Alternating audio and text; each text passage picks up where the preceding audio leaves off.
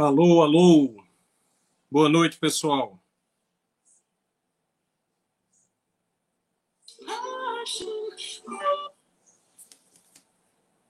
Boa noite, galera. Tudo bom? Deixa eu só ajeitar aqui a posição da minha câmera para ficar melhor. Vamos ver aqui o enquadramento. Vocês me escutam bem? Me veem bem? A gente teve um pequeno atraso, mas foi porque nós tivemos um probleminha técnico, que foi meu.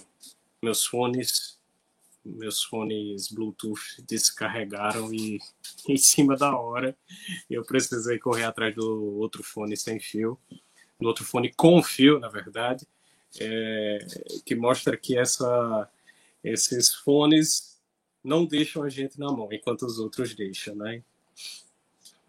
Bom, ah, o pessoal está avisando no site, no, no chat aqui, que o áudio e o vídeo estão 100%, estão bons.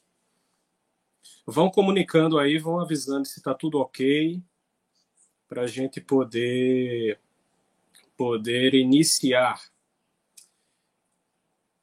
Pessoal novo que está entrando aí, quem for entrando no decorrer da live, vá nos comunicando se o som está bom, se o vídeo está bom.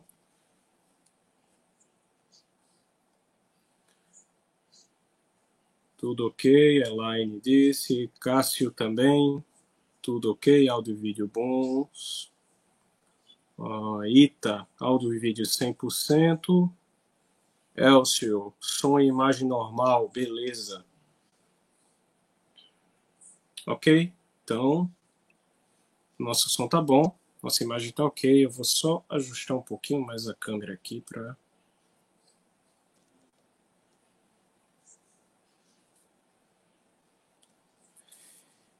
Tudo ótimo. Beleza. Ah, boa noite. Moraes, boa noite, doutor Taiguara, boa noite, boa noite, Juan, boa noite a todos aí que estão entrando, Elisete, Ita, Lilian, seu Flávio, boa noite,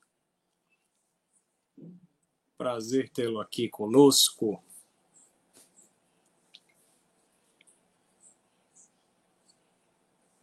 Ó, meu celular estava no. Estava alto. Se alguma coisa acontecesse conosco, nós atrapalharíamos a live. Boa noite, Arthur.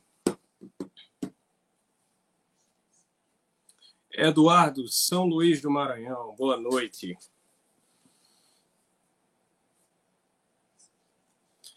Aguarda só mais um tempinho para o pessoal ir chegando. Vou dar só mais um minuto, tá, pessoal? E aí a gente inicia de vez, de um jeito ou de outro.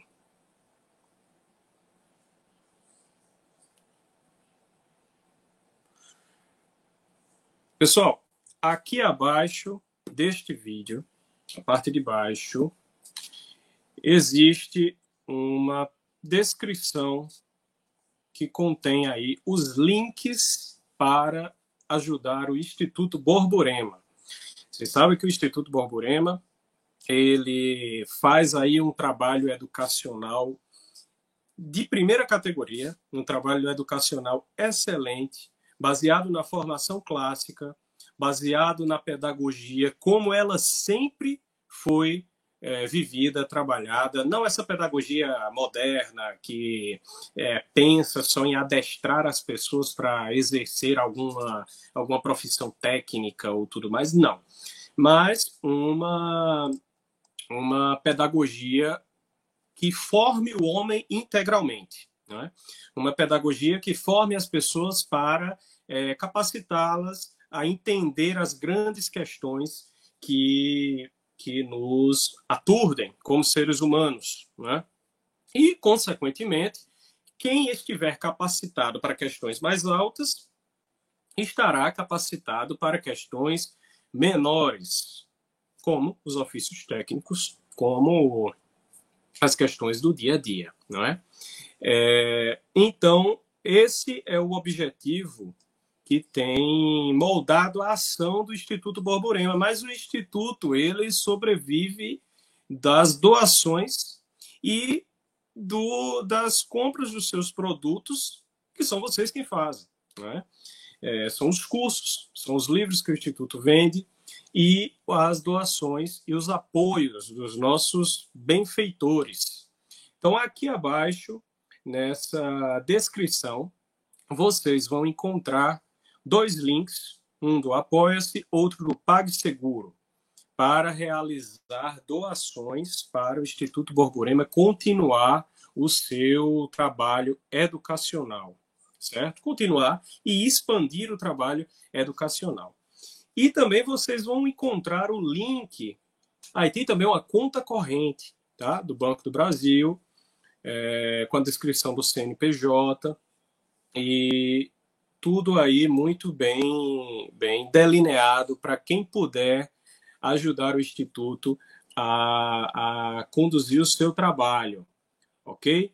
Uh, e também vocês vão encontrar o link para a livraria online do Instituto. Eu sei que vários desses livros estão aí disponíveis em muitos, muitas outras outros meios, aplicativos e tudo mais, mas se já que você vai comprar em outros lugares, compra pela livraria do Instituto, porque aí você consegue ajudar o Instituto também. Aquele livro que você está querendo há muito tempo, está guardando aí para poder comprar, então compra pela livraria do Instituto, que você vai ajudar a obra do Instituto Borborema. E os cursos online estão todos com descontos agora. Eles também estão aí um link para a loja do Instituto Borborema, que oferece os cursos online. Todos com desconto, tá bom? Então aproveitem, vão lá e confiram os cursos do Instituto Borborema. Tem curso com o Flávio Morgenstern, tem curso com o Felipe Martins, tem curso com o Rafael Nogueira. Então, tem uma, uma gama de cursos a respeito de política, história, literatura, uma série de coisas que vocês vão poder usufruir nessa através dessa loja, tá bom? É, então, iniciado essa, essa nossa live, eu vou começar a tratar do nosso assunto de hoje. Não é? O assunto de hoje é um assunto que muita gente me pergunta, é um assunto que muita gente pergunta para todos nós do, do, Instituto, pergunta durante as palestras, pergunta ao Pedro Augusto, também no, no Instagram dele, no meu Instagram. A propósito, quem não me segue lá no Instagram, coloca lá, taiguara.fernandes e me segue. A gente está fazendo uma série de lives durante esses dias, não é, para tratar dos mais diversos assuntos. E, e, também há uma caixinha de perguntas lá aberta agora sobre produtividade. Quem quiser Coloca lá sua pergunta, eu vou estar respondendo muito em breve. Uh, então, vida de estudos. Vida de estudos. É uma coisa que muita gente pergunta. Ah, Taiguara, como é que eu vou estudar? Porque eu trabalho demais, eu não tenho tempo para estudar. Ah, como é que eu vou organizar os meus estudos? Porque eu só tenho 15 minutos pela manhã para estudar, depois eu tenho meia hora na hora do almoço, depois eu tenho duas horas à noite, mas aí eu tenho que ficar com minha mulher também, com minhas filhas e tal. É, tem gente que pergunta uh, como é que. Lista de livros. Nossa, eu recebo muita pergunta sobre lista de livros. Tá, agora me dá uma lista de livros sobre filosofia, me dá uma lista de livros sobre direito, me dá uma lista de livros sobre política. Muita coisa não é? que eu vou agora aproveitar essa live para a gente trabalhar um pouco, tá? Como é que a gente faz essa organização da vida de estudos. E o nome dessa live, como vocês viram aí, é Vida de Estudos, um hábito é? e uma vocação. Então, isso é uma coisa que precisa está na mente de vocês e que vocês precisam e, começar a colocar na ordem do seu dia. Né? Quem quer ter uma vida de estudos precisa entender que essa vida de estudos ela não é apenas um passatempo, tá? Uma vida de estudos para ser bem vivida, ela precisa ser interpretada como uma vocação e um hábito. Ok? Eu vou utilizar uma imagem que todo mundo usa. Todo mundo é, é, vai, vai entender muito bem. É a imagem do atleta. Quando você começa a treinar, quando você começa a treinar o seu corpo, quando você começa a praticar academia, exercícios físicos, é? É, luta, qualquer coisa desse tipo. Você sabe muito bem, todo mundo sabe disso, todo mundo sabe disso. Sem constância você não consegue nada. Né? Tem gente que malha aí duas horas num dia, passa uma semana sem malhar. Eu sei disso porque eu tenho esse problema de vez em quando, entendeu? Quando eu mantenho um ritmo constante, eu consigo resultados. Quando eu mantenho um ritmo nômade, eu não tenho resultado nenhum. Absolutamente nenhum. É como se nem fizesse. Né? Por que isso acontece, pessoal? Isso acontece porque a vida, qualquer, qualquer aptidão que você vai desenvolver, ela apenas se desenvolve através da perseverança e da longanimidade, que são essas duas coisas. A longanimidade é uma, é uma parte da virtude da fortaleza. E a longanimidade, ela significa ter visão de longo prazo. Então você vai olhar para si mesmo e vai dizer, pô, tô gordo hoje, tô aqui é, buchudo, é, esse bucho de cerveja aqui e tal, tô cheio de banha, mas o que é que você vai né, perceber?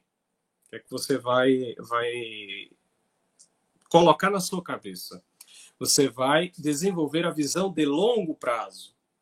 Então você vai, vai pensar como é que eu posso estar, como é que eu posso estar daqui a três meses, se eu iniciar uma rotina de exercícios físicos hoje. Isso é uma coisa que ah, pode parecer simples isso aí, mas muita gente não, não faz isso. Muita gente acha que você começa a fazer exercício físico hoje, amanhã você já tem que ter resultado, amanhã você já tem que estar magro, entendendo? A gente sabe que não é assim.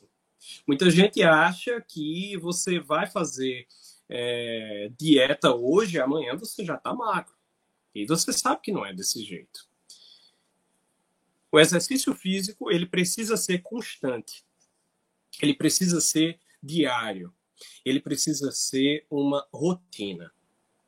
Uma rotina que não é uma rotina chata e tediosa, mas uma rotina de acordo com a tua visão para o longo prazo. Você sabe o objetivo que você quer chegar lá naquele finalzinho do teu prazo lá. Digamos que você dê três meses. Onde é que eu vou estar daqui a três meses? Então você começa a praticar a sua imaginação diante daquilo ali. E você coloca uma imagem na sua cabeça. A imagem que você coloca é como você quer ser daqui a três meses. Com base nessa imagem, você vai lutar por aquele objetivo em uma rotina que é diária. Mas essa rotina não é tediosa, porque você sabe aonde você quer chegar. Você sabe qual o ponto exato em que você vai estar daqui a algum tempo.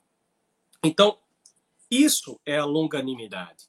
Longanimidade, que é uma parte da virtude da fortaleza, segundo São Tomás de Aquino. A longanimidade, que é ter visão de longo prazo, enxergar onde você vai estar. Isso é utilizado para todos os treinos, todos os treinamentos relacionados ao físico. Se você quer ter uma, uma, um resultado, você precisa desenvolver uma visão de longo prazo. Isso aí, todos os, os treinamentos de desenvolvimento pessoal, de atletismo, de desenvolvimentos físicos, não é? Você, o pessoal faz essa imaginação, não é? Essa imagem mental de onde vou estar daqui a algum tempo. Isso não é nada mais do que a pedagogia clássica das virtudes em ação. Isso é a visão de longo prazo. Isso você vai precisar para a tua vida de estudos. Não adianta você pensar que lendo cinco páginas hoje você já vai estar mais inteligente. Você não vai estar. Mas se você ler cinco páginas por dia ao longo de 30 dias, você pode acabar um livro. E ao fim desse livro, você vai estar mais inteligente. Inclusive porque a rotina, a rotina diária, o, aquele sacrifício pessoal de todos os dias ler um pouco, ler um pouco, ler um pouco, ler um pouco, isso aí são como passos numa escada. Isso aí é o que vai desenvolver, inclusive, a tua memória. A memória, ela é como um músculo.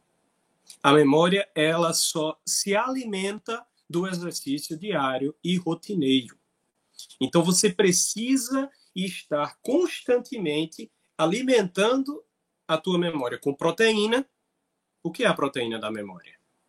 São os livros, são os estudos, são os filmes que você assiste, as imagens que você coloca na tua cabeça, os documentários que você vê, especialmente os livros. Isso é a proteína mental. Isso é a proteína da tua memória. Isso é essencial.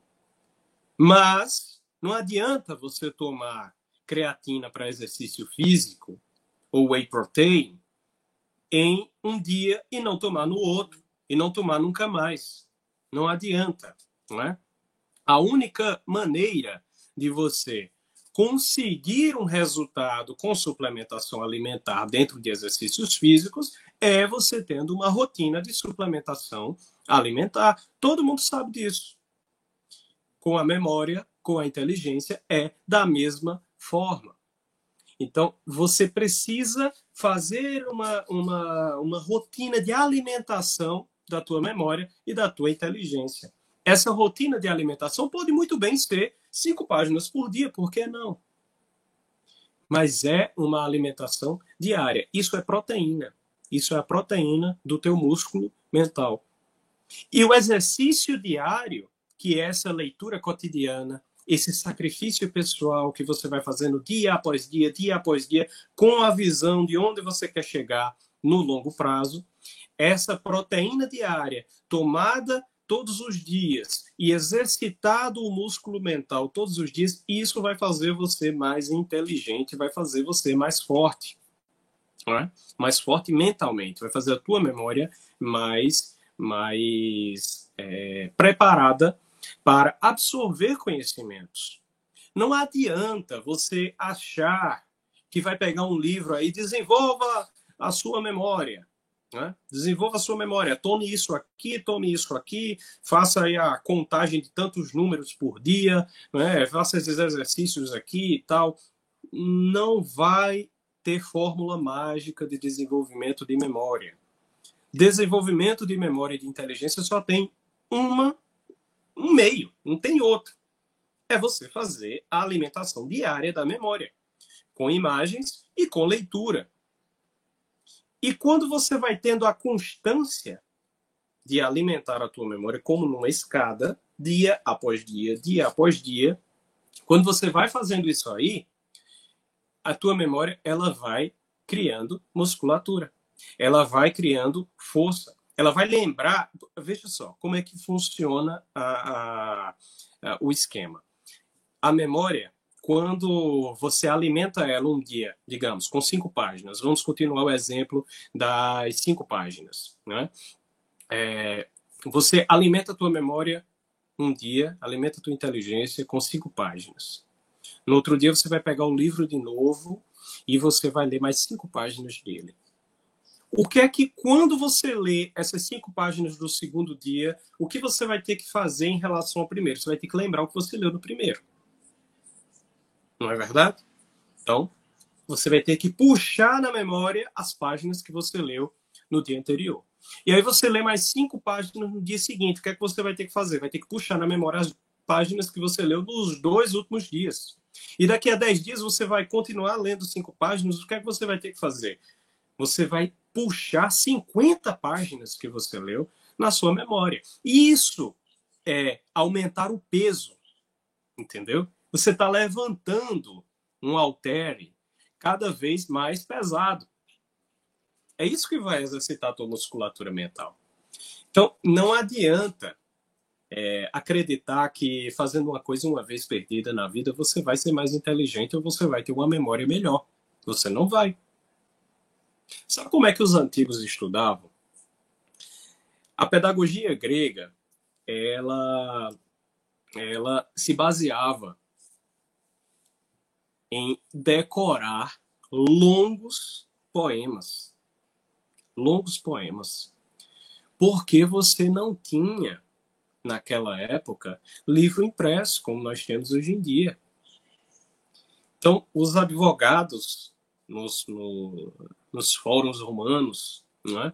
os filósofos gregos, eles tinham de fazer uma longa decoração de narrativas, de obras inteiras, lendo dia após dia, dia após dia, recitando dia após dia aquelas obras para guardar aquilo na cabeça.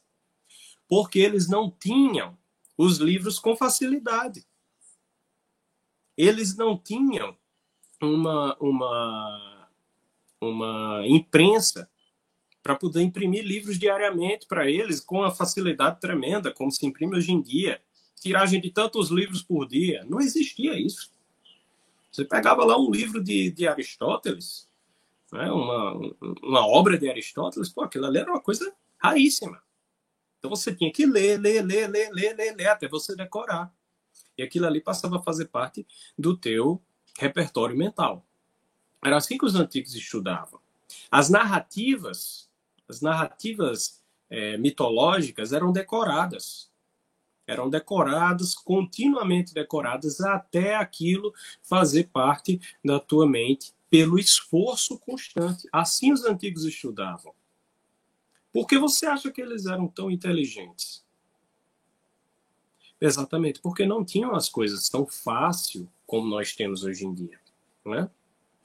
A facilidade com que nós temos informação hoje em dia é uma coisa que nos, nos torna até é, mais negligentes com a informação e com a inteligência, com o desenvolvimento da inteligência.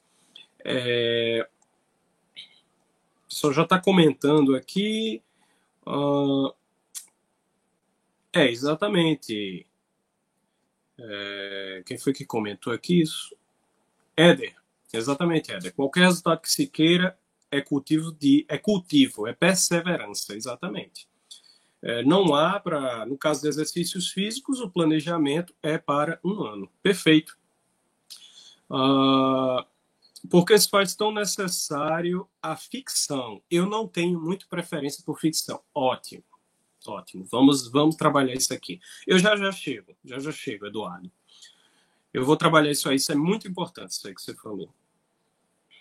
Está dizendo que prefere os ensaios filosóficos, que fluem bem melhor na cabeça dele. Vou explicar isso já já, tá bem? Bom, pessoal, vocês podem ir mandando as dúvidas aí ao longo da, do chat, tá? Que elas vão fomentando também a nossa conversa aqui. Então, se vocês sabem que a memória e a inteligência apenas se desenvolvem com uma rotina, uma rotina de, de exercícios mentais, né? Então você começa a entender que a vida intelectual não é um passatempo. A vida intelectual ela não é uma, uma brincadeirinha que você faz no fim de semana e tal. Né? Muita gente brinca aí de dizer, ah, eu leio muitos livros. Pego o fim de semana aqui, de noite e tal, tô aqui na rede, vou lendo aqui e tal. Cara, não é assim que funciona. Isso não é vida intelectual, isso é passatempo? Muita gente pode querer fazer, não tem um problema, tá? Mas isso que nós estamos trabalhando aqui, isso que nós estamos conversando nessa live, não é como ter passatempo, é como ter uma vida de estudos. Uma vida de estudos, ela é um sacrifício pessoal. É um sacrifício que você vai ter de desenvolver em prol de um objetivo. Qual é o seu objetivo? Eu quero me tornar mais inteligente. Eu quero aprender a pensar. Eu quero aprender a, a encontrar a razão das coisas. Eu quero saber o que, que Deus quer de mim. Como é que você vai saber isso? Só vai saber estudando, só vai saber sendo mais inteligente. Não tem para onde correr, não tem outra opção, entendeu? É, é, isso é inegociável para quem tem a vocação dos estudos. Se você sente que tem a vocação dos estudos, se você sente que tem um amor pela verdade, como é que você sabe que a tua vocação é estudar? Nem todo mundo tem a vocação de estudar. As pessoas têm o dever de educar-se, cada qual dentro do seu lugar próprio. Mas nem todo mundo tem a vocação da vida intelectual. A vida intelectual é um chamado que Deus faz para algumas pessoas. E por que ele faz esse chamado? Porque ele precisa, Deus precisa que a sua verdade seja proclamada. Ele precisa que a verdade chegue aos outros. E é justamente esse o papel da educação. O papel da educação é fazer com que a verdade chegue a cada vez mais pessoas. E essas pessoas, dentro da sua situação particular, dentro das suas vidas, elas possam viver essa verdade. Mas a verdade só pode chegar às pessoas se houver quem ensine. Entendeu? É, é, é aquilo que São Paulo fala, né? Como é que eles vão crer se não tem quem pregue? Então, a verdade, ela só pode chegar ao conhecimento de cada vez mais pessoas se tiver quem ensine. E para ensinar é preciso alguém se dedicar a estudar e se dedicar a descobrir essa verdade. Porque sem isso, você não tem como, como educar as outras pessoas. Então, é uma ordem da natureza, é uma ordem que é, foi moldada pelo próprio Deus. Há pessoas que ele chama ao dever de estudar, ao dever de ensinar, ao dever de educar. A todas ele chama ao dever de educar-se. Todo mundo tem o dever de se educar. Cada um dentro do seu quadrado, vamos dizer assim, não é para usar uma expressão atual. Cada um do seu quadrado tem o dever de se educar.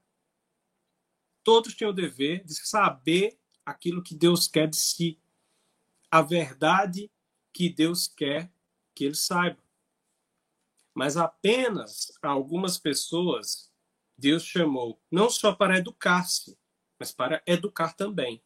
E se você sente que tem uma vocação de ensinar, uma vocação de descobrir essa verdade, então você tem que desenvolver um hábito, um hábito perseverante para entender as coisas, para encontrar essa verdade e para transmiti-la aos outros. Aí você vai dizer aí, ah, não, mas eu não, não, não sinto que eu tenho esse dever de, de ensinar, não. Eu, você tem o dever de ensinar para os seus filhos? Você tem filhos? Então você tem o dever de ensinar para alguém. Não é? Então você vai ter o dever de estudar pelo menos para ensiná-los. E você vai ter o dever de pelo menos se educar para descobrir a verdade e transmitir essa verdade pela sua própria vida.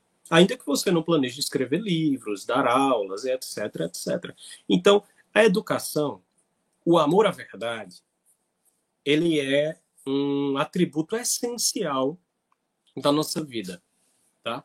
É por isso que nosso Senhor, no Evangelho, ele bota tudo numa frase só. Ele não separa as coisas, ele bota tudo numa frase só. Ele diz: Eu sou o caminho, a verdade e a vida. Tá vendo só? Ele colocou tudo numa frase só. ele não separou. Ele não disse um momento, ah, eu sou a verdade. Em outro momento ele disse, eu sou o caminho aqui para vocês trilharem. Em outro momento ele disse, ah, eu sou a vida. Não. Ele colocou tudo junto. Eu sou o caminho, a verdade e a vida. O que é um caminho? Caminho é aquilo que você trilha para saber para onde você vai. Né? Você sabe onde é que vai e você pega um caminho para lá. Isso é um caminho. É uma coisa prática. Mas é uma coisa prática que é precedida por um raciocínio. Você tem que saber onde é que vai. Se você não sabe para onde vai, então você não está tomando caminho nenhum. Caminho só existe de ponto A para o ponto B. Então você tem que saber para onde você está indo. Nosso Senhor disse: Eu sou o caminho. Uma coisa prática que é precedida por um raciocínio. E nosso Senhor também disse: Eu sou a vida. A vida, a vida. Né? A vida de oração, a vida espiritual, a vida intelectual, a vida profissional. Ele é a vida. Então, tudo que nós façamos na vida tem que estar direcionado a Ele. E no meio disso ele coloca o quê? A verdade. Como é que você descobre a verdade? Você descobre a verdade através da razão e da fé. São os dois meios de descobrir a verdade. Não tem, não tem outro. Entendeu? A razão exercitando, trabalhando, estudando, trabalhando sua memória, lendo, tá? E a fé rezando. São as duas formas de, de você ter uma vida na verdade e pela verdade. E aí conduzindo as coisas, tá? É... Vamos lá. Vou responder já algumas perguntas aqui, tá bom? Vou começar pela pergunta do Eduardo. Por que se faz tão necessário a ficção? É... Eduardo, a primeira forma de conhecimento é aquilo que você vê, não é? Você não tem não tem outra maneira de conhecer as coisas se não vendo, ouvindo, tocando. A primeira forma de conhecer algo é pela experiência. Então, Aristóteles já dizia: o conhecimento de todas as coisas entra na nossa mente, na nossa razão, através dos sentidos. Então, é a sua visão, é o seu toque, é o seu é a sua audição, é o seu olfato. Tudo isso aí faz com que você você sinta as coisas e tenha experiências. E essas experiências ficam aonde? Na sua memória. Isso que a gente estava falando agora há pouco, né? E elas deixam uma imagem na sua memória e essa imagem ela se transforma em algo que você vai recorrer quando você precisar decidir uma situação de novo. Então, eu vou, eu vou falar uma coisa que todo mundo já passou por essa situação. Todo mundo já passou por essa situação. Existe um ditado sobre isso. Aprender a não brincar com fogo. Todo mundo que é criança já experimentou algo desse tipo. Eu uma vez fui, gostava muito de brincar com fogo quando era criança. Teve uma vez que eu peguei um, um saco plástico e fui inventar de colocar no fogão, né, no, no, na, na, boca do fogão. Eu fiquei lá derretendo o saco plástico e tal. Depois que eu vi que o saco derreteu e ficou todo pregado na boca do fogão, minha mãe não tava, minha mãe estava tomando banho na hora e eu fui traquinar, né? Aí quando eu vi que o saco ficou todo derretido lá no fogão, me preocupei porque tinha na minha cabeça sujado o fogão. O que é que eu fui fazer? Meti a mão no na boca do fogão quente e tentei tirar o plástico. Só que aí o plástico perigou nas minhas mãos e eu me queimei pegando na boca do fogão. Quer dizer, depois daquilo ali eu aprendi a não brincar com fogo. Isso foi o quê? Isso foi uma experiência. Todo mundo já passou por essa experiência, a maior parte das pessoas com fogo. Né? É... E você vê que, que em outras ocasiões você já vai perceber, opa, peraí, eu não posso brincar com isso aqui, eu não posso tocar nisso aqui, eu não posso botar minha mão no fogo, né? É outra expressão aí, eu não posso botar minha mão no fogo porque eu vou me queimar. Então, veja, uma experiência ficou gravada na tua memória e depois dela ser gravada na memória, ela é retomada por você em outro momento e é utilizada para tomar uma decisão. Então você provavelmente, talvez não por vontade própria, você não vá se queimar outra vez, porque você sabe que você já se queimou antes. Você tem uma experiência gravada na memória. Não é isso? É... Então, isso funciona na nossa vida. Isso, é, isso que eu estou dizendo para vocês é muito claro. É? Talvez vocês não tenham pensado sobre isso, mas é muito claro, é isso que acontece. Agora, perceba, você não tem todas as experiências que existem no mundo. Algum de vocês já teve experiência de lutar numa guerra? Eu acho que nós brasileiros, a maior parte dos brasileiros, não teve essa experiência, né? Existem algumas missões de pacificação que o Brasil fez parte, mas uma coisa reduzida, de determinadas pessoas e tal. Nós não tivemos a experiência de lutar numa guerra. Algum de vocês já teve a experiência de uma de uma epidemia? Agora nós temos, né? Agora a gente tá vendo aí como é que é uma coisa, como é esse negócio de quarentena e tal e tal. Então, algum, a gente já está colocando um novo experimento mental dentro da nossa cabeça. É? Muitos de nós não tivemos e não teremos jamais experiências diretas de várias coisas que estão distantes de nós. Mas nós precisamos daquelas experiências para sermos mais inteligentes. Ter inteligência é saber interpretar as coisas e saber como decidir diante das coisas. E a única maneira de você fazer isso é tendo justamente a regra na sua cabeça de que eu não posso brincar com fogo. É ter essa experiência gravada na memória para eu retomá-la em outros momentos. É aí que entra a ficção. Porque eu posso nunca lutar numa guerra, mas eu posso ler as memórias de um general. E quando eu leio as memórias de um general, a minha imaginação se coloca no lugar do general. E colocada no lugar do general, ela tem condições de tomar aquelas mesmas imagens e imprimi-las na memória, guardá-las e utilizá-las para outra ocasião dentro da minha vida.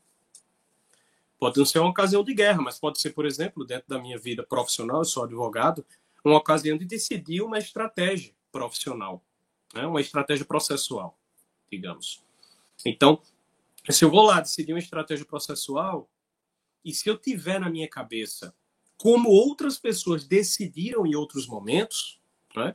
então eu, eu vou ter uma série de imagens, um repertório de decisões que eu posso analisar na minha memória, eu posso equilibrar, eu posso ponderar umas com as outras e posso ver, ah, eu tenho que agir dessa forma aqui. Né? Eu tenho que agir como esse cara agiu lá naquele livro que eu li.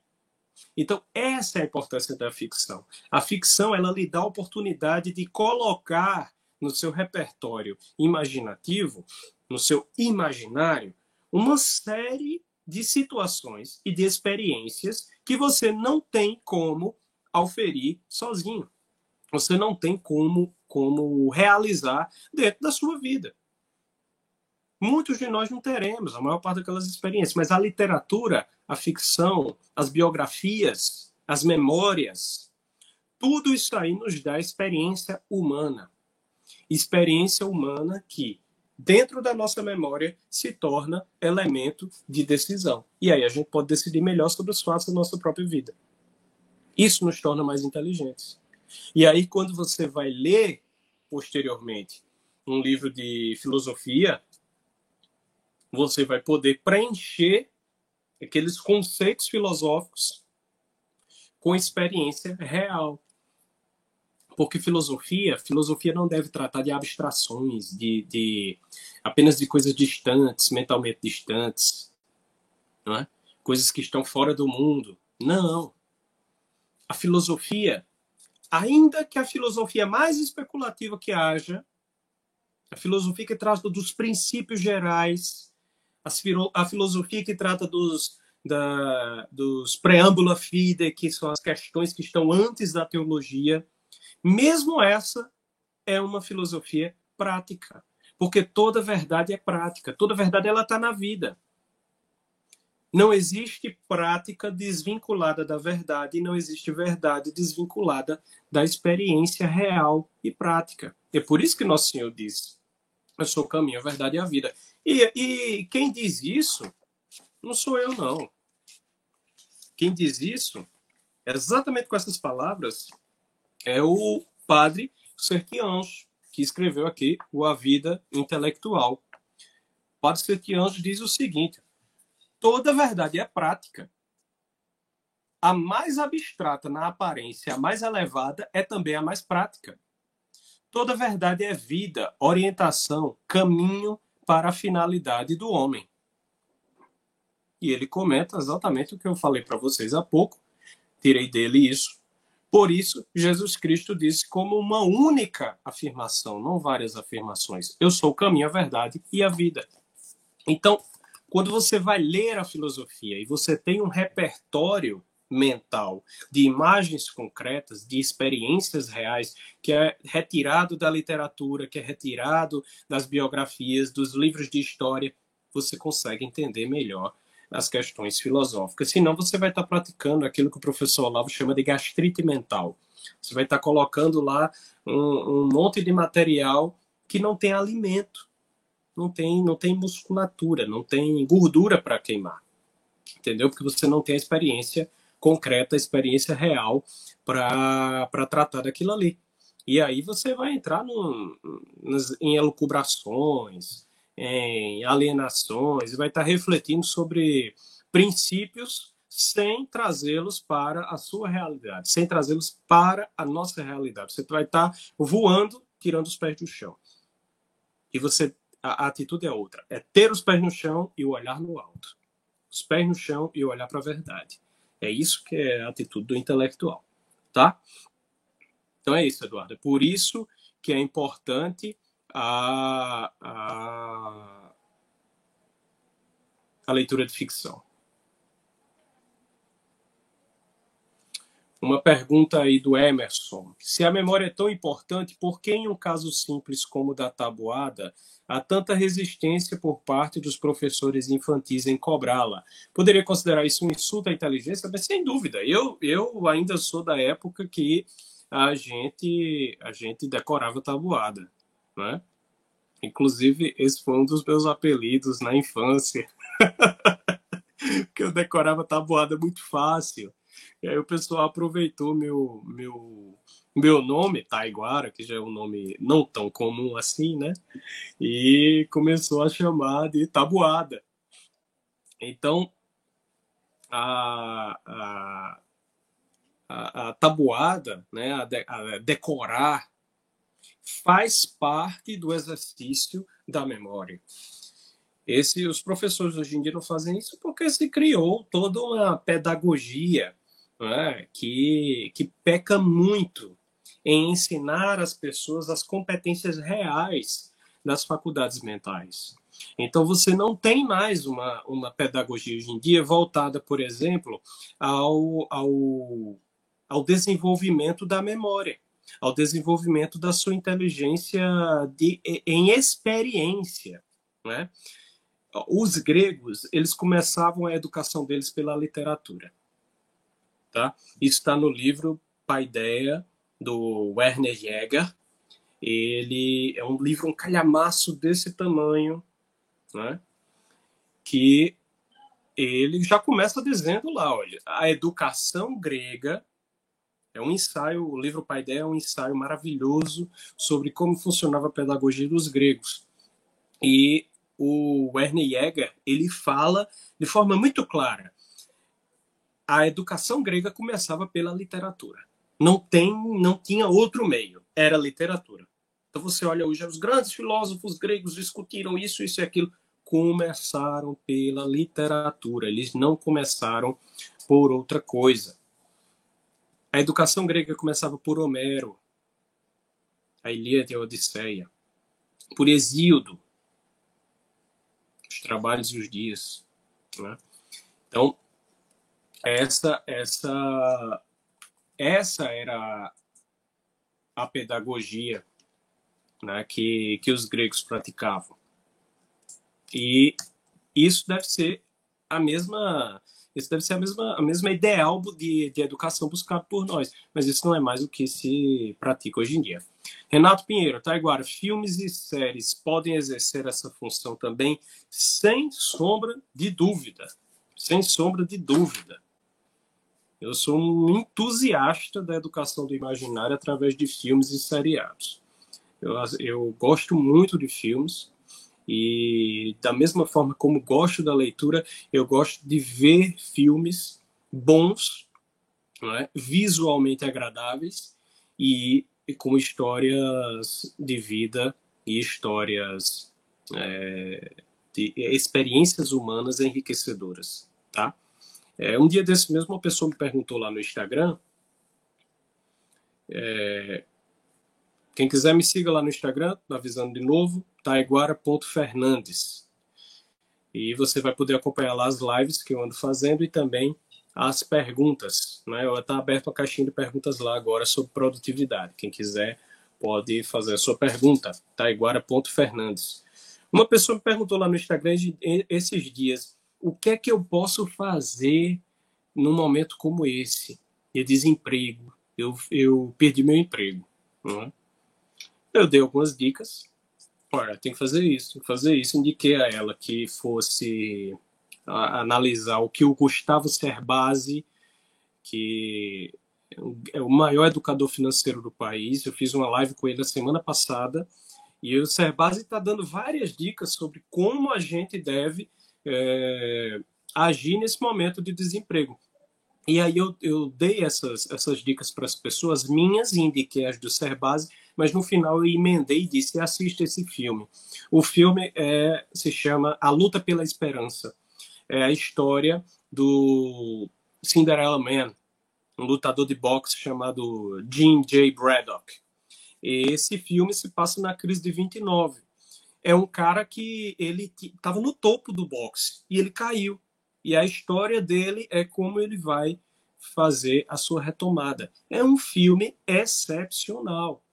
E aquilo imprimiu na minha cabeça, desde quando eu assisti, uma memória, uma imagem tão profunda na memória, que eu posso dizer que dentro do meu imaginário, esse filme é um dos elementos mais importantes. Então, sim, é, filmes e séries servem sim, desde que seja coisa boa, não vai assistir porcaria. Eu sei que às vezes a gente tem que testar e tal, mas na hora que você vê que é porcaria, larga daquilo ali, tá? E tenta assistir pelos filmes que já são consagrados. Boas indicações, isso aí tá cheio por aí, tá?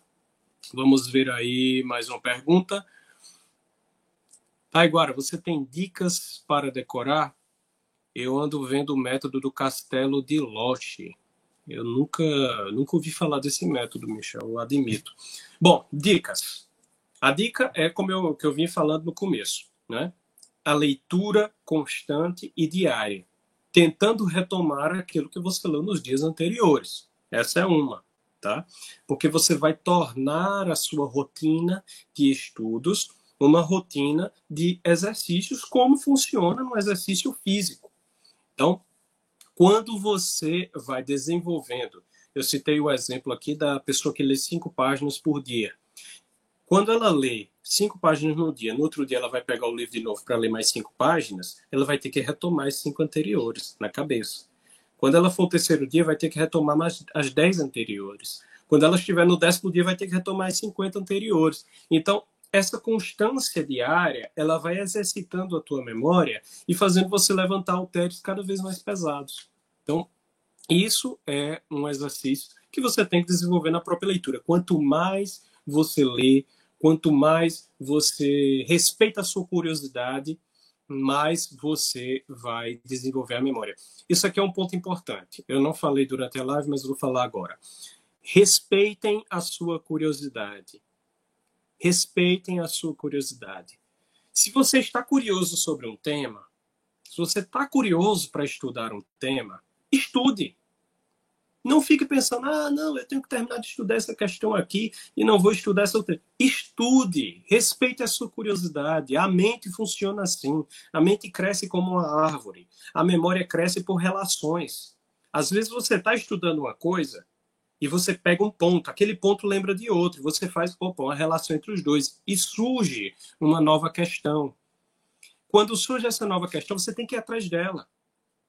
Às vezes, eu estou aqui com a minha mesa no escritório com 15 livros, tá? E a minha esposa às vezes até diz assim: ah, você não está lendo nenhum de verdade. Não, eu estou lendo todos. Eu estou lendo todos, porque a leitura ela deve resolver questões. Da mesma forma como você deve ter a constância para terminar alguns livros, há livros que são essenciais, você tem que ler do começo ao fim. Existem outros que são livros que respondem questões. Eu tenho vários livros, como vocês podem ver aqui atrás, eu tenho uma outra estante aqui repleta de livros, tem uma outra na minha frente, repleta de livros. A última contagem que eu fiz, eu tinha mais de mil livros, sabe? considerando que eu já comprei muitos mais de lá para cá, então deve estar com 1.500, uns 1.500 para cima, né? É, mas por que tantos? Porque a, a, a, eu uso isso aqui, isso aí, isso aí é o meu repertório. Tá entendendo? Isso aqui é a minha cabeça. Funciona desse jeito aqui. Eles estão nos lugares, os nichos deles são os nichos da minha cabeça, se organizam dessa forma na minha mente. E as questões existenciais são resolvidas através de vários deles. Respeite a sua curiosidade. Alimente a sua curiosidade. Quando você está diante de uma questão, não mate a questão. Vivifique ela.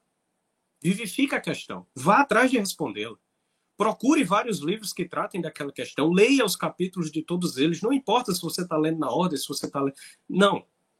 Vá atrás de tudo. Está entendendo? Respeite a sua curiosidade. Isso é uma forma de ordenar a sua desordem. Então aí você treina a sua memória com isso também. E decorar poemas. Tente decorar poemas, tente decorar trechos de poemas. Isso é muito bom também.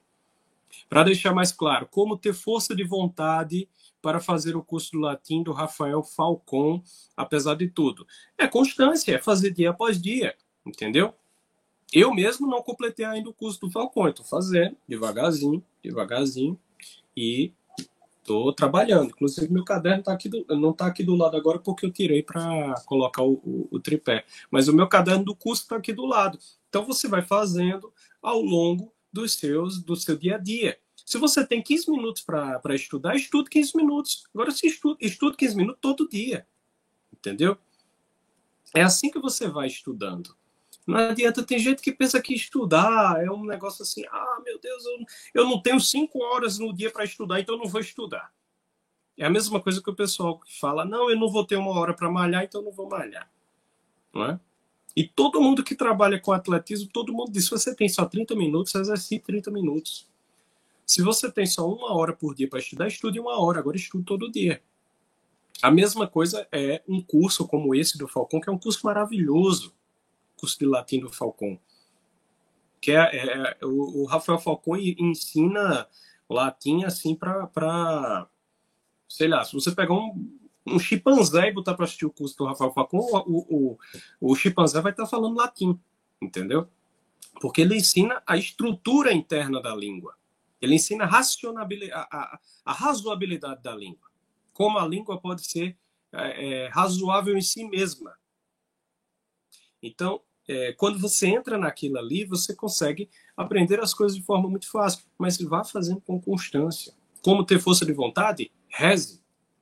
Reze para ter força de vontade. Você quer isso? Você quer isso? Você sabe onde é que você vai chegar com aquilo ali? Então vá atrás. Vá atrás. Existem duas pessoas, duas pessoas que estão a favor de você. Uma é você mesmo, a outra é Deus. Então, tenha força de vontade por si próprio, porque você sabe onde você quer chegar, e peça a Deus essa força de vontade, porque Deus quer que você seja inteligente. Deus não quer pessoas burras. Deus quer pessoas que têm conhecimento da verdade e que sabem onde vão chegar e que têm o desejo de expressar e de proclamar essa verdade aos outros. Ele nos pediu isso. Se ele nos pediu isso, então ele quer. Então, vá atrás, vá atrás, tenha força de vontade Reze por essa força de vontade, reze para que Deus lhe dê fortaleza e constância e você vai atingir uh, esse ponto, tá? Francisco Gutenberg, estou tentando manter uma rotina de estudo, mas é normal querer dar uma pausa às vezes? Não, é totalmente normal. Totalmente normal. Isso é uma coisa que eu, eu indico muito lá no Instagram, quando o pessoal, o pessoal me pergunta é, como é que eu faço para estudar para concurso. Eu primeiro já, já, eu já tiro aí um, dou um desconto aí da palavra, porque estudar para concurso não é estudo, é treino. É? Então você se adestra a responder determinadas questões de acordo com o que querem que você fale. Então isso aí é um adestramento, não é estudo de verdade. Mas ah, uma das coisas que eu, eu me oponho muito à maneira como vem como vem difundindo o estudo hoje, e isso é uma coisa bem própria da mentalidade de concursos que se criou hoje em dia. Esse negócio da pessoa ficar trancada, né, com o vademecum aberto, e pá, pá, pá, pá, pá, pá, pá, a pessoa não faz mais nada e tá, tá, tá só lei, lei, lei, lei, lei, lei, lei, pá, pá, pá, pá, pá, lei, lei, lei, lei. Isso não é saudável. Isso não é saudável. A sua inteligência, ela precisa de válvulas de escape, tá? Muita gente pergunta como é que eu estudo direito, Taiguara?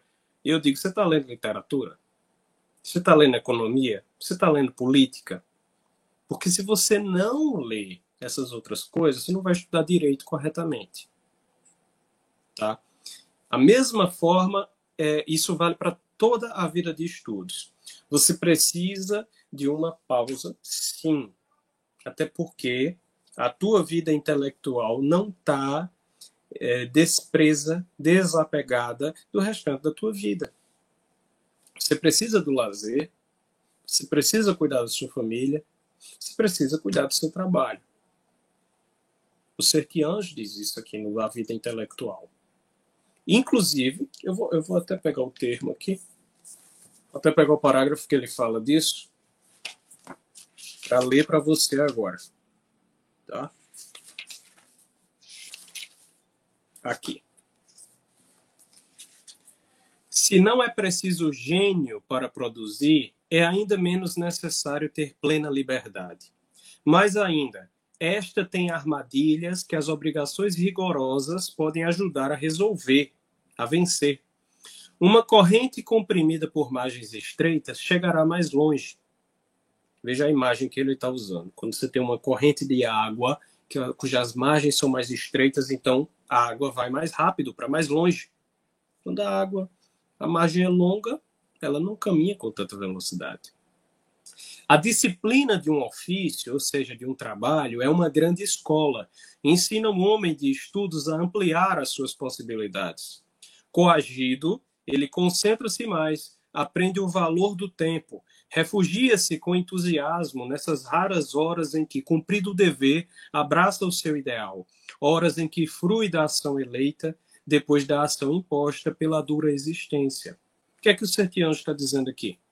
Ele está dizendo que o trabalho, você ter que reservar um tempo para trabalhar, talvez a maior parte do seu dia, isso contribui para a sua inteligência, porque você vai aprender a administrar melhor o seu tempo de estudo, aquela hora que você tem prazer, aquela hora que você se refugia na solidão da sua biblioteca para estudar.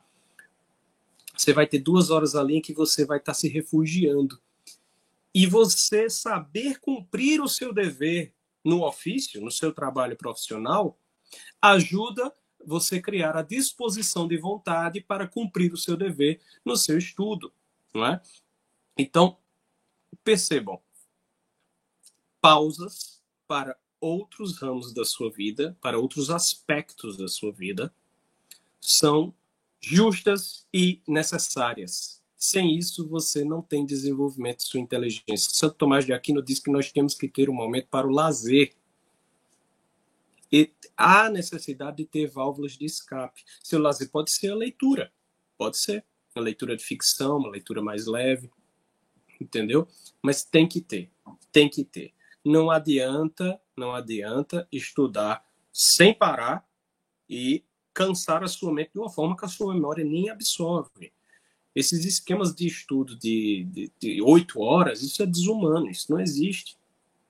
Entendeu? Grandes intelectuais não estudaram assim. Boa parte dos grandes intelectuais estudavam no máximo quatro horas por dia. O Sertianjo diz que com duas horas dá para fazer magnificamente o trabalho intelectual. Não é?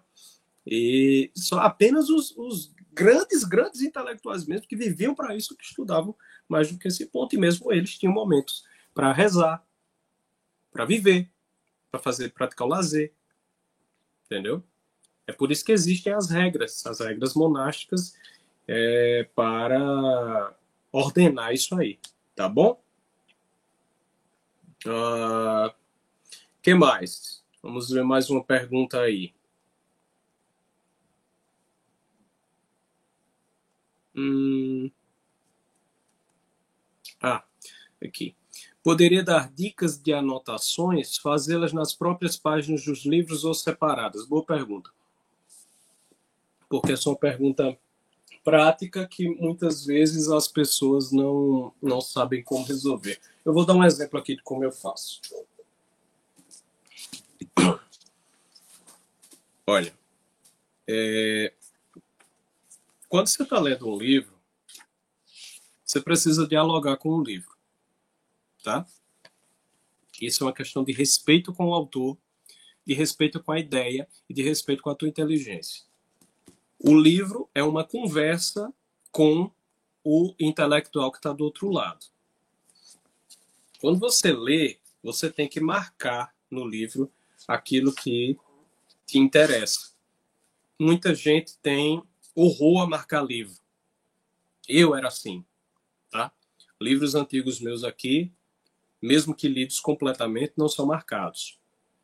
Mas eu aprendi a perder o amor de marcar o livro, porque isso é que é o verdadeiro amor ao livro. Você precisa dialogar com ele, você precisa escrever nele os seus pensamentos. Eu só anoto fora do livro, no caderno, quando eu quero ter uma, uma, um resumo mais completo ou um fichamento do livro.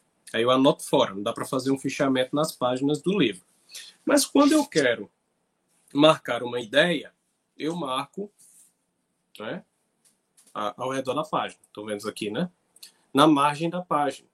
Então, aquele parágrafo ali me deu esse parágrafo. Esse livro aqui é sobre o Estado administrativo, desmascarando o Estado administrativo.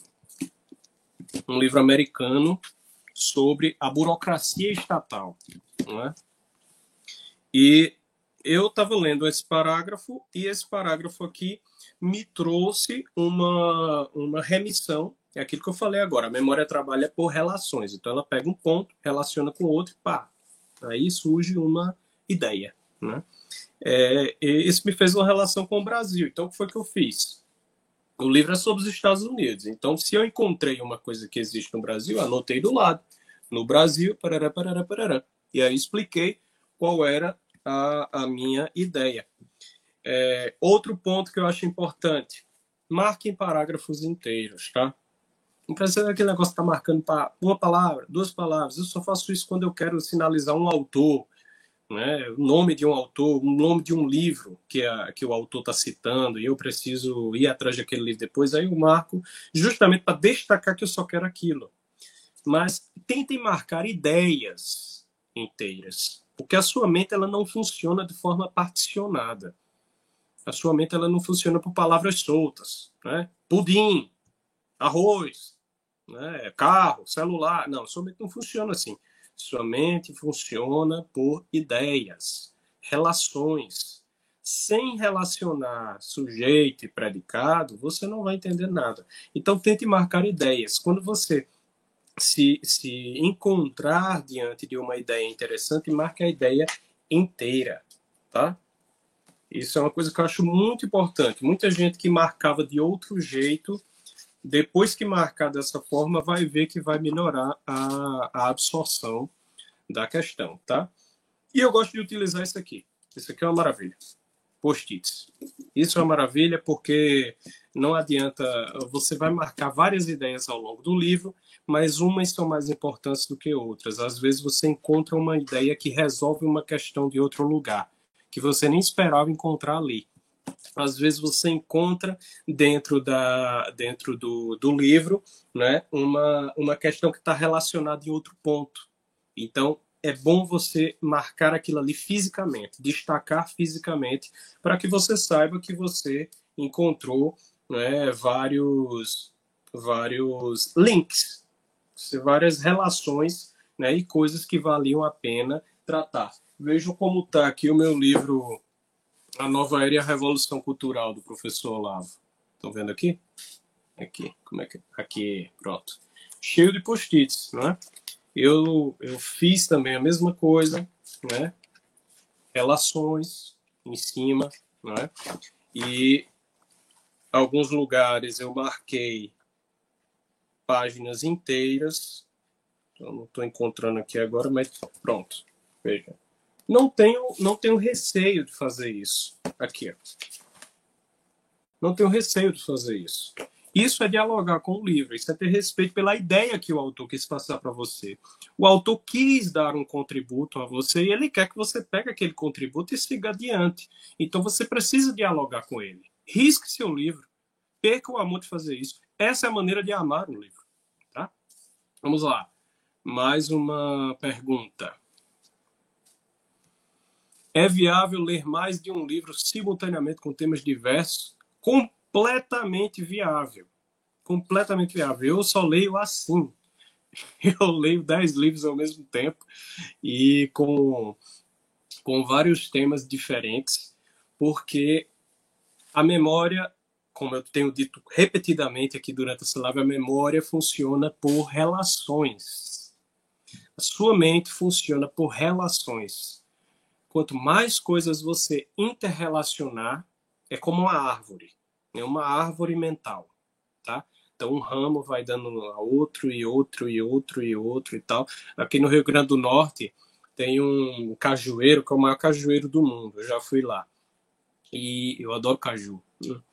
Uh, eu fui ver como era esse cajueiro lá. É uma coisa impressionante. É um cajueiro que tem uma uma, um defeito genético, uma modificação genética. Ele já nasceu assim, não foi não foi externo.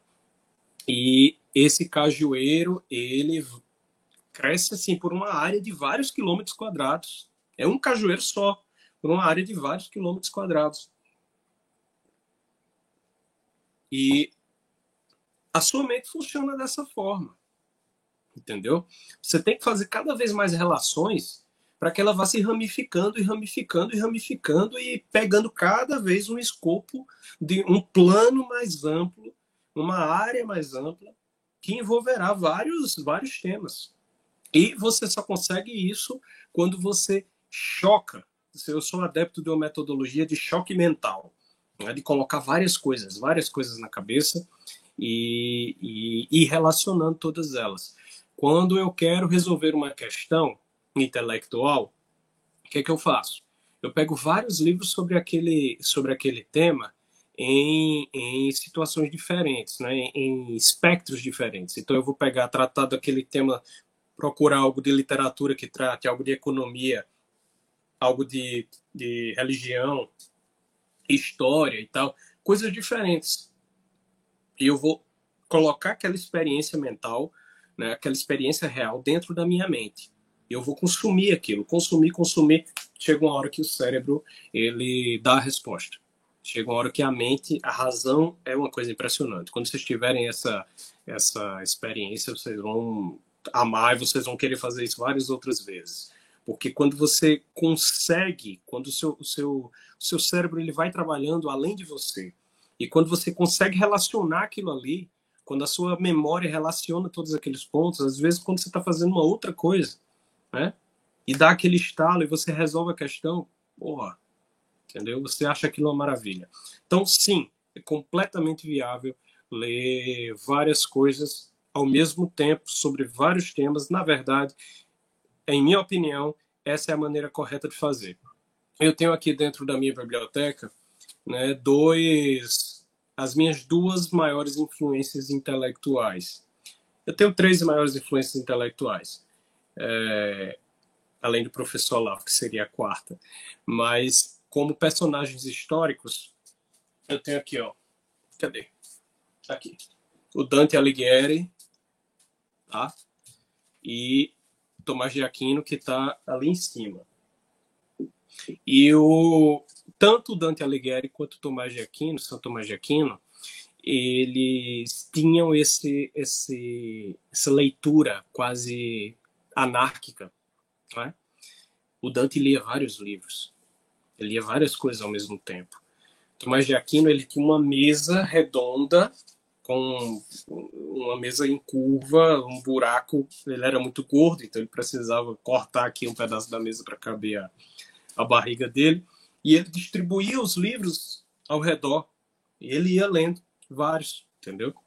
Então, é, esses fatos nos mostram que grandes intelectuais também leram assim. E eu gosto de ler assim também. Pela minha experiência, isso é muito bom. Agora, veja só. Isso é a minha experiência isso pode funcionar com outras pessoas. Teste. Teste e veja se funciona com você. Tem gente que não, não consegue ler assim. Tem gente que precisa ler um livro, outro, outro, outro. Mas não acredite que é apenas dessa forma. Tá? Se você tem a vontade de ler várias coisas ao mesmo tempo, leia, respeite sua curiosidade, vivifique sua curiosidade e responda a ela. Vamos lá, mais uma. Esse sacrifício com o tempo passa a ser uma rotina necessária para atingir o objetivo, a intelectualidade, ou é sempre o sacrifício? É sempre o sacrifício. É sempre um sacrifício, porque você vai ter que sempre ordenar a sua vida de estudos de acordo com o objetivo que você quer. E vou te dizer uma coisa: na hora que você decidir fazer isso, extremas dificuldades vão aparecer. Dificuldades de tempo, dificuldades em relação a trabalho, é? de dispersões, distrações. E você tem que estar se mantendo. Você tem que estar tá se mantendo. A sua vida intelectual ela tem de ser uma, um hábito constante, porque ela é uma vocação. Ela é algo a que Deus te chama. Então, você precisa ter paciência, visão de longo prazo, paciência para suportar, visão de longo prazo, perseverança para vencer os problemas da tua própria vida intelectual. Existem problemas que vão surgir dentro dela. Então, quando você vai começar a estudar, você vai ficar, às vezes, assim, agoniado porque não resolve uma questão. Né? Você vai ficar, pô, que coisa difícil de entender, que coisa difícil de memorizar, que negócio chato de estudar, mas eu preciso resolver essa questão, eu preciso resolver essa questão, mas eu não entendo, não entendo, não entendo. Isso são as dificuldades internas da vida intelectual. O que é que você vai precisar? Você vai precisar de perseverança para continuar estudando, continuar estudando, continuar estudando, mesmo que aquilo se torne difícil para você, mas continuar estudando, continuar estudando, continuar estudando, perseverança e constância. A constância é a mesma coisa que a perseverança, só que contra as dispersões externas, as distrações de fora. Então, saber que você tem que estudar é? Saber que você tem que estudar quando aparece talvez algum, alguma coisa mais atraente, algum, alguma coisa que vai te, te levar a passar vários dias sem estudar, algo que, não sei o que. Né? Todo mundo vai ter um momento da vida que alguma coisa vai parecer levar para outro caminho. Desde que você vai e retorne para sua vida intelectual, porque ninguém é de fé. Né? Às vezes você vai aparecer, vai ter uma viagem, você vai vai parar de, eh, de estudar uma questão naquele momento, vai viajar e tal, fazer um lazer com a sua família e tudo mais. O hábito da vida intelectual é constante no sentido de que você sempre retorna a ele. Então, ter essa constância de responder ao dever da vida intelectual, apesar de todas as dificuldades, isso é um sacrifício pessoal, mas você faz esse sacrifício porque você sabe onde você quer chegar e porque você sabe o que Deus pede de você. E quando você faz isso, você recebe também o que os intelectuais chamam de o deleite da razão, o deleite do intelecto. Você começa a ter prazer de descobrir a verdade. Você começa a enxergar as coisas de outra forma e você vai vendo que aquilo, pô, isso é bonito, isso é bom, isso é legal para mim, entendeu? Pô, que coisa massa isso aqui. Nossa, como é. Às vezes você descobre a verdade sobre uma questão que você nem, nem pode nem ver qual é o resultado prático naquele momento.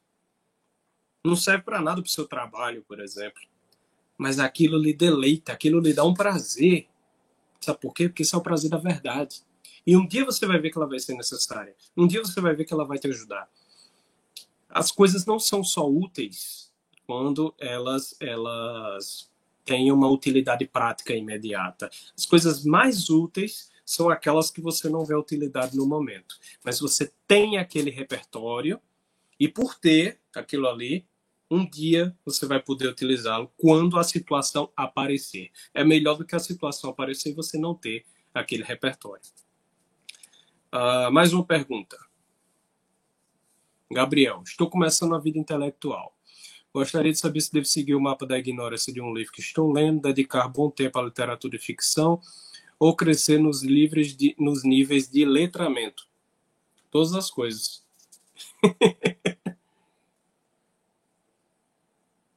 Todas as coisas. Tá? Você vai precisar de ficção, porque sem ficção você não vai se letrar. Tá? E sem ter a experiência oferida pela ficção, você não vai conseguir preencher os pontos do, do mapa da, da sua ignorância. Né? O que é que eu preciso saber? Ah, você só vai entender o que você precisa saber, planejar aquilo que você precisa saber, é? quando você tem várias referências. Então, à medida que você vai que você vai obtendo aquelas referências, né, você vai conseguindo entender o que é que você precisa ainda saber. Então, a literatura de fix... a leitura de ficção, a leitura de biografias, não é só literatura, não, tá, gente? Literatura é, é extremamente útil, mas as biografias, a história, tudo isso aí também é experiência real. Não negligenciem biografias, não, não negligenciem os livros de história. É muito útil, é muito útil. Junto da literatura é o que forma a sua experiência concreta tá? Uh, e esse mapa da ignorância você só vai fazer nesse sentido, tá? E crescer no letramento também só vai conseguir, é tudo junto, não tem como separar isso não. Como encontrar, encontrar ânimo se tenho que resolver problemas de linguagem que já deveria ter resolvido aos 12? Bom, seu ânimo está aí. Você sabe o que é que você precisa resolver. Vá lá e resolva. Você não quer resolver? Então vá lá e resolva. Se tem problemas de linguagem, resolva os problemas de linguagem. Estude. Estude para resolvê-los. E depois que você estudar para resolvê-los, aí você vai poder se capacitar para outras coisas. Né? Se capacitar para outros estudos. Comece pela base, comece pelos fundamentos. Faça um alicerce sólido. Depois você constrói os pilares. Seu ânimo está aí. Não adianta você querer tratar das grandes questões se você não tem um alicerce. Encontre o ânimo em resolver as questões básicas em resolver a sua formação intelectual de base. E depois que você resolve a sua formação intelectual de base, você pode galgar maiores espaços. Todo mundo foi assim. Todo grande intelectual, todo mundo trabalhou assim. Precisa resolver as questões de base para ir mais adiante. Aí está o seu ânimo, tá bom? Uma última pergunta para nós encerrarmos essa live. Sinto dificuldade em marcar a vida intelectual. De 10 parágrafos, eu marco 8. Tudo é importante. São vários ensinamentos que, às vezes, eu acho que não estou captando a essência e as relações certas. Eu tenho. eu vou te mostrar aqui uma coisa. Olha isso aqui. Uma página toda marcada, de alto a baixo, tá vendo? Eu marquei a página inteira, porque era tudo importante. É, quando, quando é tudo importante, marque aquilo que você realmente considerar importante no todo. Então, essa página eu marquei inteira porque eu considerei ela inteira importante. Ela era uma ideia inteira importante. Agora, quando você vai lendo livros que são grandiosos, livros que são maravilhosos, como A Vida Intelectual, do Sertiange, eles, eles são tão belos, né? eles são livros tão impactantes, livros que trazem tanta verdade que você quer realmente, meu Deus, eu quero marcar tudo, eu quero marcar tudo, porque tudo é importante. Então aí você vai precisar de um exercício a mais, que é o exercício da, do, da seleção. A seleção do seu raciocínio. Então, dessas informações, você muitas vezes vai precisar ler, reler a página para extrair dali a ideia mais fundamental. Quando a página inteira é um conjunto de ideias fundamentais, eu marco ela toda. Isso é o que eu faço, tá? Mas quando eu encontro várias páginas que têm muitas ideias importantes, então eu vou lendo e relendo aquelas páginas até encontrar as ideias mais fundamentais que estão nela. Em livros grandes, você vai ter que fazer assim. Em livros que são grandiosos, livros grandes não, livros grandiosos, tá?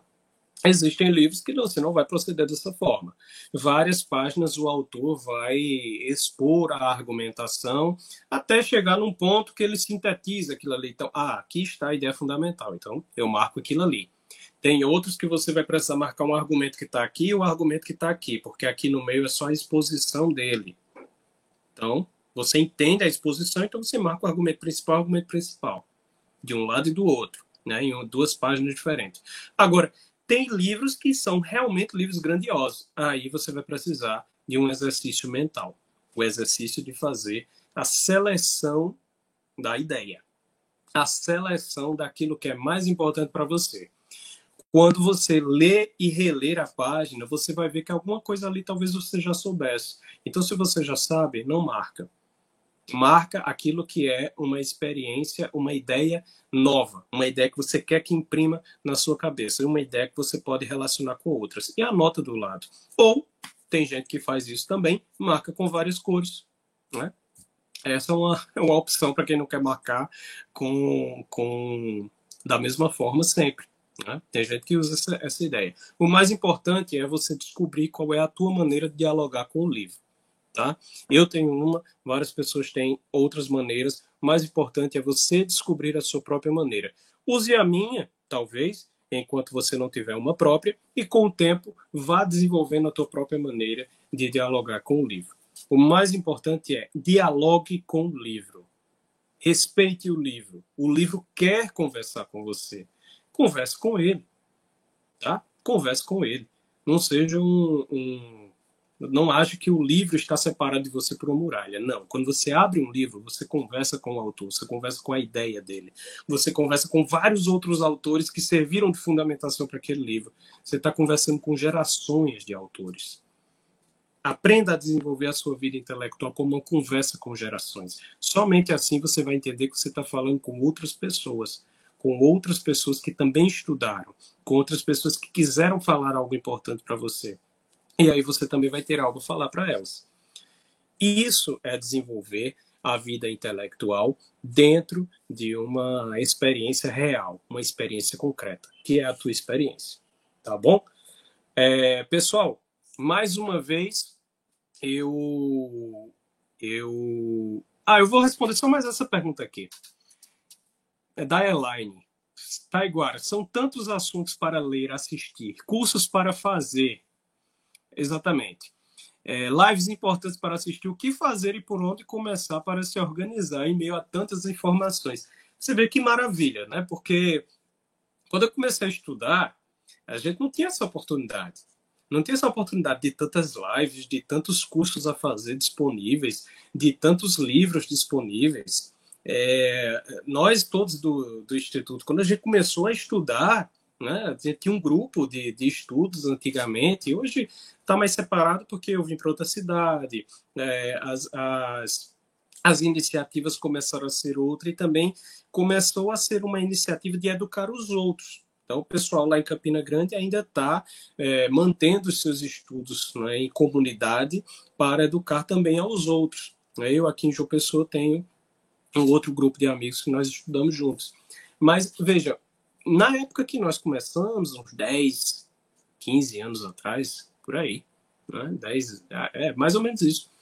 Uh, não tinha essa, essa facilidade de informação que a gente tem hoje em dia, não, que vocês têm hoje em dia. Isso é um benefício, tá? Isso é um benefício. A gente tinha que caçar livros. A gente caçava o PDF do livro escaneado, ou dentro de um sebo, ou uma pessoa encontrava ele lá em Minas Gerais, escaneava e mandava por PDF e tal, era tentando encontrar os vídeos de aulas, enfim, é, é, não era tão fácil. E hoje a gente tem tudo à disposição. Veja, eu compro um livro lá dos Estados Unidos, aqui, uma série de livros dos Estados Unidos, livros do, da Espanha. Isso não existia antigamente, entendeu? Isso não existia. É, então, por onde começar? Comece por onde a tua curiosidade aponta. Então, respeite a curiosidade e siga por onde ela aponta. O que é que você quer fazer hoje? O que é que você quer aprender? Vá por ali. Eu sei que a gente quer aprender tudo, mas a gente tem que começar por um, dois, três, pelo menos. É melhor do que nada. Quem começa por tudo não começa por coisa nenhuma. Então, escolha três e respeite a sua curiosidade. Siga as questões que a tua curiosidade quer resolver. Isso são as questões existenciais importantes para você. Outra pergunta: qual a importância do curso de formação básica do Instituto nessa jornada de vida intelectual? É de grande importância. É de grande importância. O trabalho, como eu expus ao início, o trabalho do Instituto Borborema é precisamente fomentar essa educação segundo a pedagogia como ela sempre foi praticada. Né? Não é só uma pedagogia para resolver questõezinhas técnicas, picuinhas, para estar tá opinando na internet, etc. Não. É, só, só, é a pedagogia que te prepara para as grandes questões da tua vida. É como se educava antigamente, como se educavam os gregos, como se educavam os, se educavam os romanos, como se educavam os medievais. Né?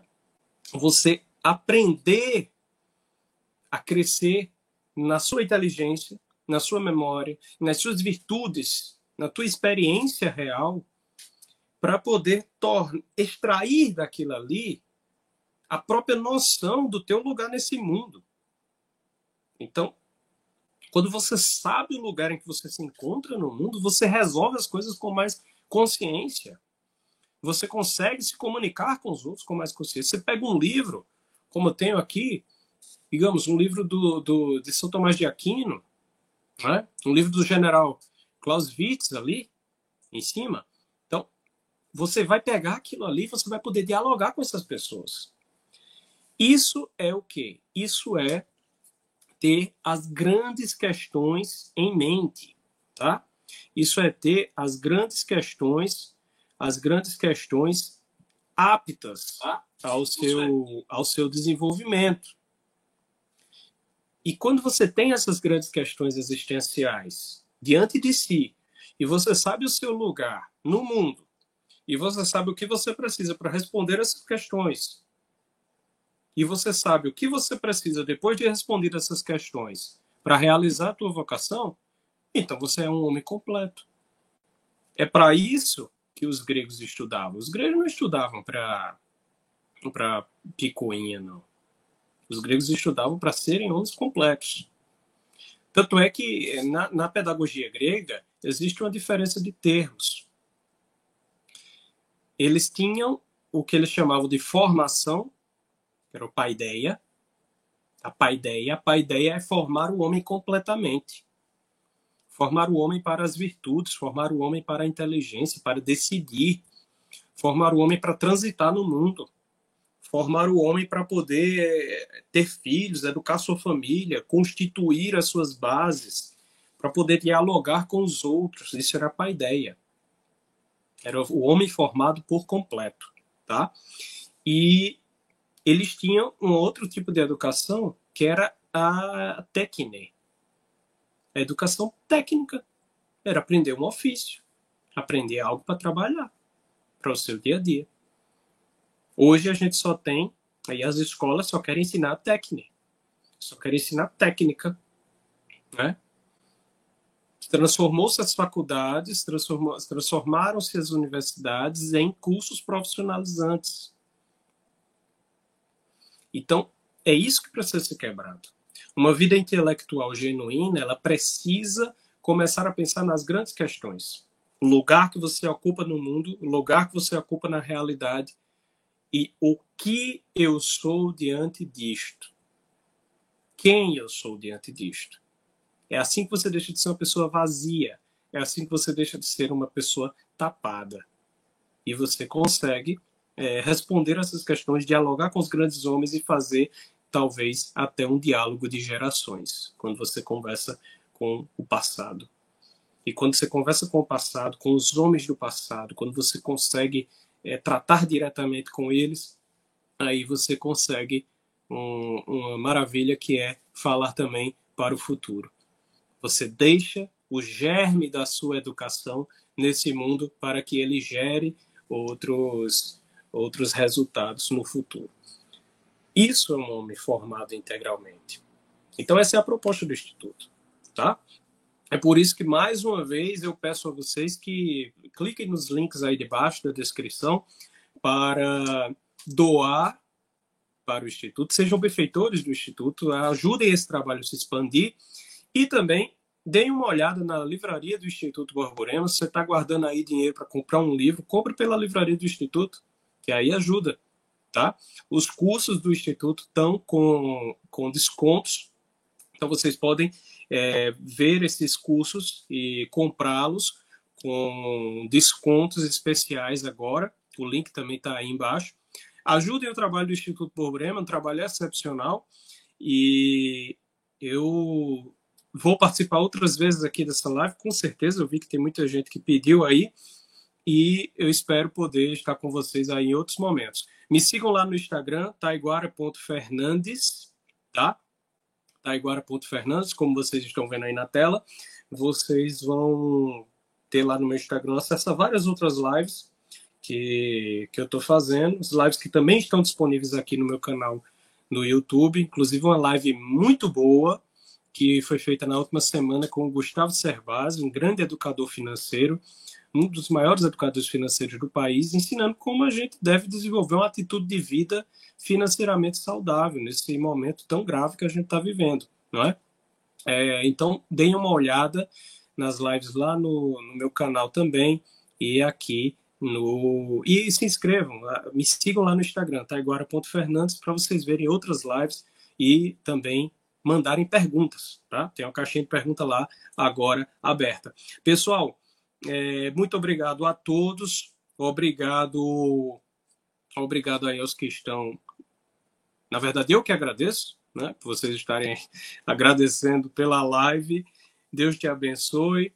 É, ok, muito obrigado. Eu peço que rezem por mim também, tá?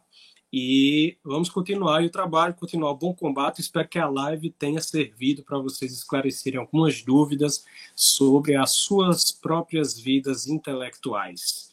E que vocês agora possam é, respeitar um pouco mais a sua curiosidade para que ela seja bem conduzida para o caminho que todos vocês almejam. Tá bom? Deus abençoe a todos. Muito obrigado pela companhia nesta noite e espero que tenha sido realmente edificante para vocês todos. Um abração, ajudem o Instituto Borborema e me sigam lá no Instagram, taiguara.fernandes. Valeu, um abraço, boa noite. Tchau, tchau.